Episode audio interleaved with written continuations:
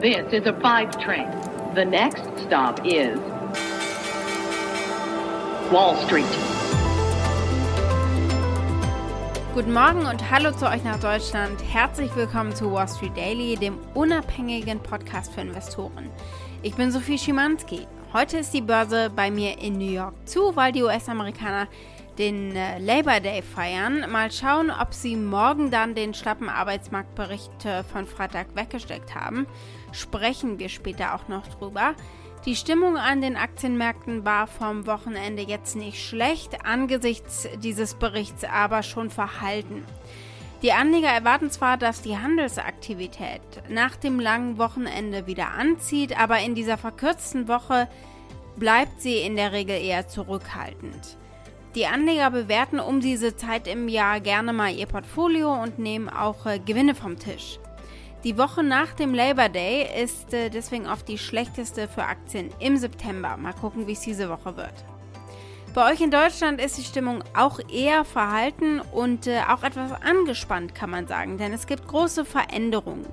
Und damit zu meiner Kollegin Annette Weißbach an die Frankfurter Börse. Von mir gibt es einen Blick auf die börsenrelevanten Termine in der kommenden Woche hier in Frankfurt und auf die zehn neuen Mitglieder im DAX, die ab dem 20.09. den DAX 40 ausmachen. Gehen wir zurück nach New York bzw. Washington. Was steht diese Woche an für die Wall Street-Anleger an äh, Daten, Quartalsberichten, Konferenzen? Wir stellen uns die Frage, Quo Vadis Notenbank? Gucken wir mal, was die aus dem Arbeitsmarktbericht machen dürften. Wir sprechen über Boeing, da gibt es einen weiteren Rückschlag.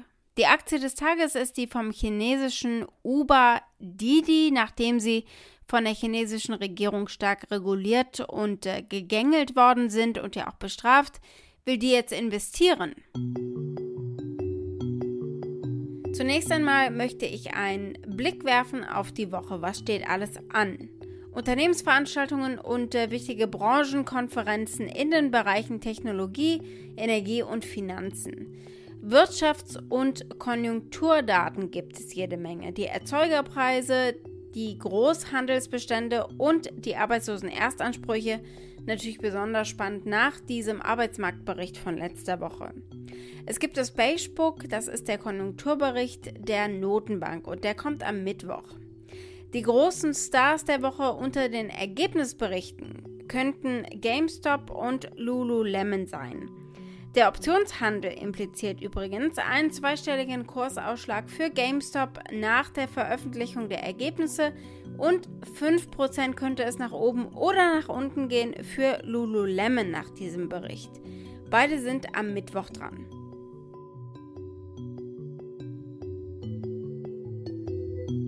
Blicken wir auf den Arbeitsmarktbericht. Der Report war ja nicht so super. Wir müssen jetzt auch nicht nochmal auf die Details eingehen, aber es waren auf jeden Fall sehr viel weniger neue Stellen als äh, erhofft.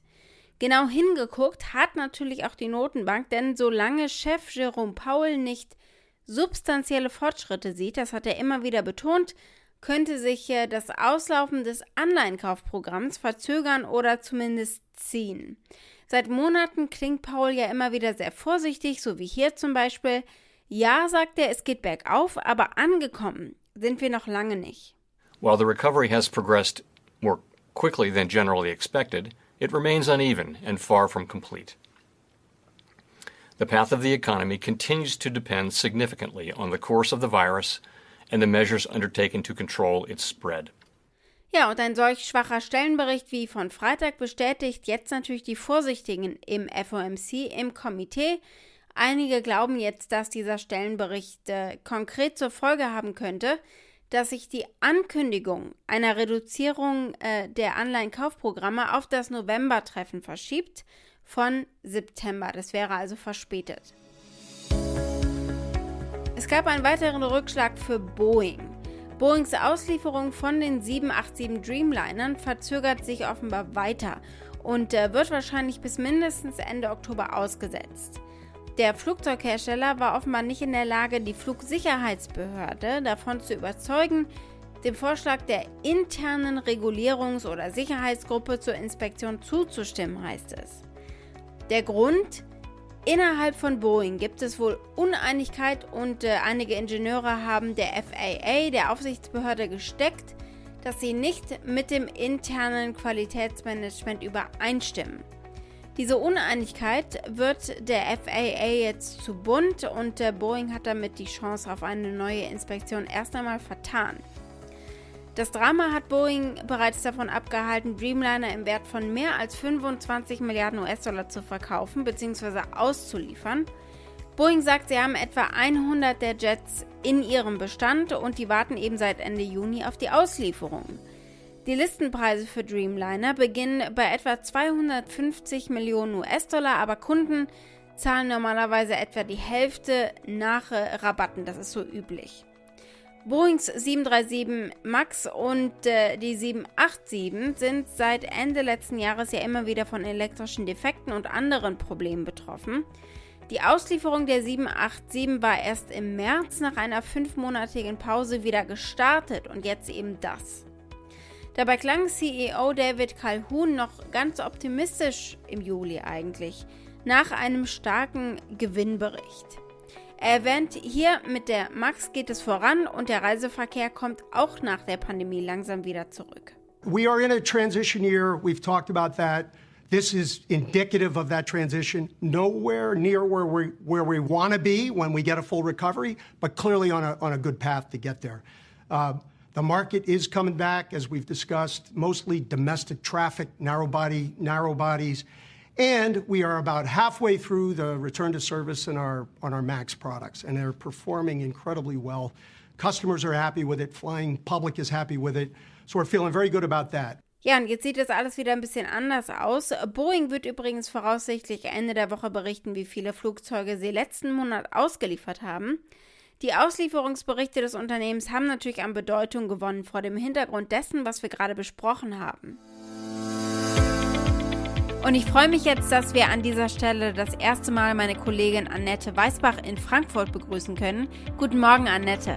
Guten Morgen, Sophie. Annette, was steht denn den Anlegern bei dir diese Woche bevor an Highlights? Wir haben erstmal ein paar Konjunkturdaten. Am Dienstag kommen die Auftragseingänge für die Industrie, am Mittwoch dann die Industrieproduktion für den Monat Juli. Und das wird ganz interessant, denn hier wird sich wohl abzeichnen, dass die deutsche Industrie starke Probleme hat, genug ähm, Produkte für ihre Produktionsprozesse zu bekommen. Stichwort Halbleiter, aber auch andere Rohstoffe sind einfach knapp überall auf der Welt. Am Donnerstag haben wir dann die EZB-Sitzung und die wird wohl marktbewegend potenziell sein. Denn hier erwarten einige Kommentatoren, dass ähm, die EZB die monatlichen Ankaufsraten äh, heruntersetzt. Natürlich ist das noch kein Exit aus diesen außerordentlichen Maßnahmen, aber es wird wohl so sein, dass die EZB ein bisschen den Fuß runternimmt vom Stimulus, denn die ähm, Inflationsraten sind auch in der Eurozone doch sehr hoch in den letzten Monaten. Allerdings hat die EZB bisweilen immer gesagt, dass sie denkt, dass es nur ein temporäres Hochschießen der Inflation ist. Aber dennoch, die Debatten, die werden interessant werden. Und dann äh, gibt es ja in zwei Wochen die Vergrößerung des DAX, Annette. Es gibt zehn Newcomer äh, im deutschen Leitindex und ich würde gerne von dir wissen, was sind denn die spannendsten Werte? Das ist eine interessante Frage. Also wir haben so sehr traditionelle Werte jetzt neu im DAX drin, unter anderem das Schwergewicht Airbus. Gerade Airbus ist, äh, sehen viele Analysten so als einen sehr zyklischen Wert. Das heißt, es ist eher sehr schwankungsanfällig. Ich würde sagen, ein sehr spannender Wert ist Siemens Healthineer, weil klar in die Gesundheitsbranche gucken jetzt alle als gute Anlagemöglichkeit. Auch Sartorius kommt ja daher, Kia gehen, die Tests herstellen. Also der Gesundheitssektor an sich ist jetzt viel breiter ähm, repräsentiert, auch in neuen DAX 40. Also man sagt, dass es mehr diversifiziert ist und die Industrie als solche besser abbildet. Was heißt das denn äh, für die Anleger am Ende, wenn zum Beispiel Industrie stärker gewichtet wird? Also für die Anleger ändert sich erstmal nichts. Der, die deutsche Börse hat den DAX ja erweitert mit dem Ziel, eine größere Diversifizierung hinzubekommen. Das heißt, den DAX auch stabiler zu machen, indem man so unter anderem auch so Internetfirmen wie HelloFresh und Zalando mit reinnimmt. Ähm, denn die neue oder New Economy spielt ja auch in Deutschland eine immer mehr größere Rolle. Und einer der Gründe, warum der DAX immer hinter den US US-Werten hinterher hinkt, gerade dem Nasdaq, ist, dass die Technologie nicht so hoch repräsentiert ist im, im DAX. Und das ändert sich jetzt ein bisschen zumindest mit dem neuen DAX 40. Mhm. Und gab es eine Aktie, die nach der Bekanntgabe am Freitag in Bewegung gekommen ist daraufhin? Also wir haben bei Kia Gen und auch bei Puma ein bisschen Bewegung gesehen, weil da war es nicht sicher, dass die mit reinkommen. Das sind die beiden kleinsten. Und das ist natürlich positiv für beide Unternehmen, denn eine DAX-Mitgliedschaft heißt auch, dass ein breiterer Kreis an Investoren in die Unternehmen investieren wird. Aber diese Aufnahme in den DAX äh, geht natürlich auch damit einher, dass vieles strenger werden soll für die Unternehmen, richtig?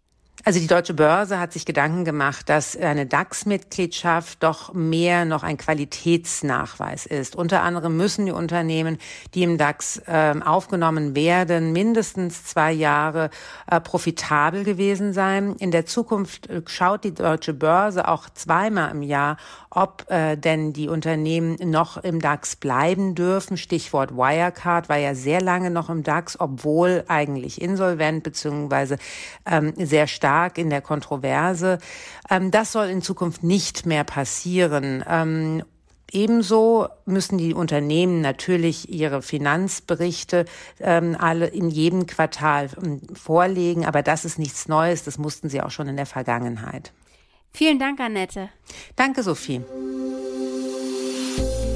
Die Akte des Tages ist die von Didi Chuching. Das ist der Fahrservice, das chinesische Uber, wenn ihr so wollt. Da gibt es einige spannende Entwicklungen. Staatliche Investoren wollen eine Beteiligung an dem Unternehmen erwerben, heißt es, nur Monate nachdem die Aufsichtsbehörden das Unternehmen ja bestraft haben und äh, an ihnen durchaus auch ein Exempel statuiert haben in ihrem Feldzug gegen Tech-Unternehmen. So klingt Didi übrigens im chinesischen Fernsehen. 在滴滴，我们有一键紧急求助，随时待命，第一时间回应求助。Peking koordiniert nun aber eben eine geplante Investition eines Konsortiums staatlich unterstützter Unternehmen, zu der auch ein konkurrierender Mitstreiter gehört im Markt. Das sagt eine mit der Angelegenheit vertraute Person. Die staatlichen Investoren streben Stimmrechte in Didi an. Das sagt eine weitere mit der Angelegenheit vertraute Person. Das wird der Regierung natürlich de facto erheblichen Einfluss auf die Verwendung von äh, Nutzerdaten und andere wichtige Unternehmensentscheidungen geben. Das könnte genauso laufen wie ein staatliches Investment in den Elektroautobauer NIO letztes Jahr. Also es wäre eben nicht das erste Mal. Und das alles zeigt, finde ich, sehr beeindruckend, wie mächtig Didi geworden ist, äh, auch in den Augen der chinesischen Regierung. Sie haben dann irgendwann einfach Uber in China aufgekauft, als sie in den Markt eingetreten sind. Kaum zu glauben, weil als Uber in den chinesischen Markt eben eintrat, hat man sich bei Didi wirklich den Kopf zerbrochen und der Krisensitzungen abgehalten, weil man eben viel kleiner war. Das hier ist ein Auszug aus der sehr spannenden Geschichte, erzählt von Jean Liu, das ist die Vorsitzende von Didi. Without Uber, we wouldn't be able to play the World League game. We were a national league, right? Uber came when we were three years old, and the war chest, the money they brought in was bigger than our market cap. So we were scared for a moment, and there was a big decision whether we give in or not, right? And all the senior executive, I, the 25 year old, gather together every morning, 9 a.m. in the meeting room, you know, inspired by some inspirational songs and trying to figure out the tactic. Schauen wir mal, was die Analysten sagen zur Aktie. Sie sind ja an der ähm, NYSE gelistet, an der New Yorker Börse. Trotzdem gibt es nur wenig äh, Coverage der Analysten. Zweimal heißt es Outperform. Und das war es auch schon an Ratings. Die beiden äh, 12-Monats-Preisprognosen liegen bei einem mittleren Ziel von 21,92 Dollar. Die Medianschätzung entspricht einem Anstieg von mehr als 140 Prozent gegenüber dem äh, aktuellen Aktienpreis von etwa 9 Dollar. Wall Street. Damit war es das für heute. Ich hoffe, ihr seid morgen wieder mit dabei. Dann schauen wir unter anderem auf den Bitcoin, der morgen in El Salvador zum gesetzlichen Zahlungsmittel wird. Schickt mir gerne eure Fragen oder Vorschläge für eine der nächsten Ausgaben, am besten als Sprachnachricht. Ihr erreicht uns unter wall-street-daily at mediapioneer.com. Habt einen schönen Tag heute noch. Bis morgen. Eure Sophie.